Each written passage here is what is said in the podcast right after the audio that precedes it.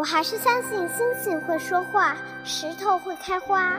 穿过冬天的风雪和夏天的木栅栏，你终会抵达。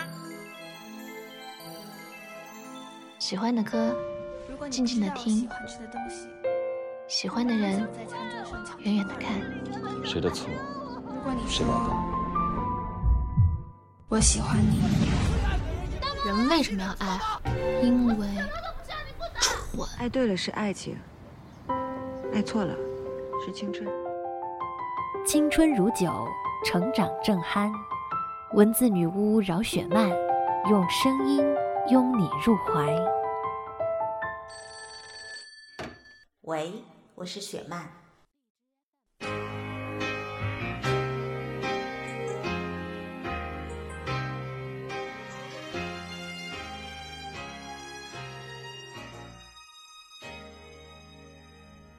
Hello，大家好，这里是雪漫电台，我是雪漫姐的编辑轮仔。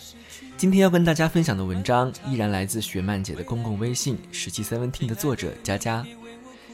这是一篇关于雪漫姐的新书《大约在冬季》的书评，一起来听听这篇往事随风，但爱一直在这里。记得我试读的时候，雪漫姐问过我一个问题，她问我。更喜欢小念，还是小安？我总告诉他，我喜欢小安多一些。我爱他的疯狂，他曾少女般的在演唱会上为偶像呐喊。我爱他的骄傲，他爱其笑，但是没有放低自己。我爱他的有分寸，他会告诉自己电话打不通就算了。我爱他的倔强，后来他当了妈妈，一个人也承担着很多。小安身上有很多很美好的优点，让我一直私心更爱她。那会儿，雪曼姐告诉我，看到最后，你会喜欢小念的。我一直不相信。看书的时候，小念给我的感觉就是一个长不大的小屁孩，任性又不懂事儿。他明明有着很好的生活，却总爱整些有的没的幺蛾子，还去深挖妈妈过往的感情史。无论怎么对比，他都比不过小安给我的吸引。可是雪曼姐还是说对了。当我看到结尾处，小念在演唱会上站在椅子上挥舞，只有短短几行文字的描写，我却在那一刻彻底爱上小念。我突然觉得小念也不只是个孩子，她是个特别的姑娘。她任性，却又真诚。她身上有十九岁独有的那份勇气。整本书里，我最喜欢的情节就是小念在演唱会上站上椅子挥舞手机。这个情节让我一下子想起1991年狂飙演唱会上站上椅子挥舞围巾的小安。小念用独特的方式将小安最美好热烈的青春还给了他。那一刻，19岁的小安和19岁的小念重逢了。他们都一样，为了热爱而尖叫，和全场一起唱着。大约在冬季，不是在此时，不知在何时。我想，大约会是在冬季。谁的人生没有错过和遗憾呢？可是，缺憾才是人生的真谛。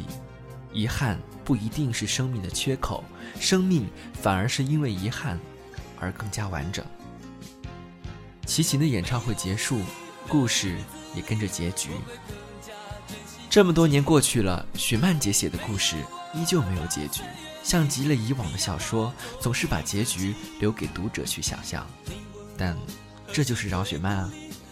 说实话，读到结尾我会心痒痒，想知道故事接下来的走向。小安到底会不会和齐笑重逢？而小念和齐一天之间又会发生什么有趣的事儿？我真的想吐槽文子女巫这么多年来还是不爱写结局的习惯，是想把书迷逼疯吗？可是仔细想想又会觉得，没有结局却是最好的结局，每一个读者都能为这个故事定一个自己喜欢的结局。又或者这个故事的结局，雪漫姐准备在电影里呈现给我们呢？如此说来，我对电影又有了十分的期待。最后。回到最初的问题，喜欢小念还是小安呢？这真是一个让人纠结的问题。我一直比较喜欢个性鲜明、勇敢的角色，像沙漏里的米莎，离歌里的马卓。小安一直是这样的角色，所以一开始我便更偏爱她。但看到书的最后，我发现小念其实也是这样的姑娘，这实在让我难以分出我更喜欢哪个。我总有一种感觉，现在的小念是年轻时候的小安，现在的安然也有可能是小念以后的模样。雪曼姐说，小念是判断题，小安是选择题。年轻的时候我们会做判断题，年纪大了就开始做选择题。人生会有各种各样的考题，我想爱着这两位美好又勇敢的姑娘，带着她们独有的美好与勇气，去做自己人生的判断题和选择题。往事早已随风，故事才刚刚开始，而爱会一直在这里，和故事同行。好了，今天的分享就到这里了。在这里也预告一下，雪漫姐大约在冬季的签售会将会在九月一号和二号来到广州和珠海。想要和雪漫姐见面的朋友们，一定不要错过这次宝贵的机会了。今天的分享就到这里了。如果你也有有趣的文字想和我们分享，欢迎在雪漫姐的公共微信十七 seventeen 下留言，我们会及时回复。这里是雪漫电台，我们下周再会啦。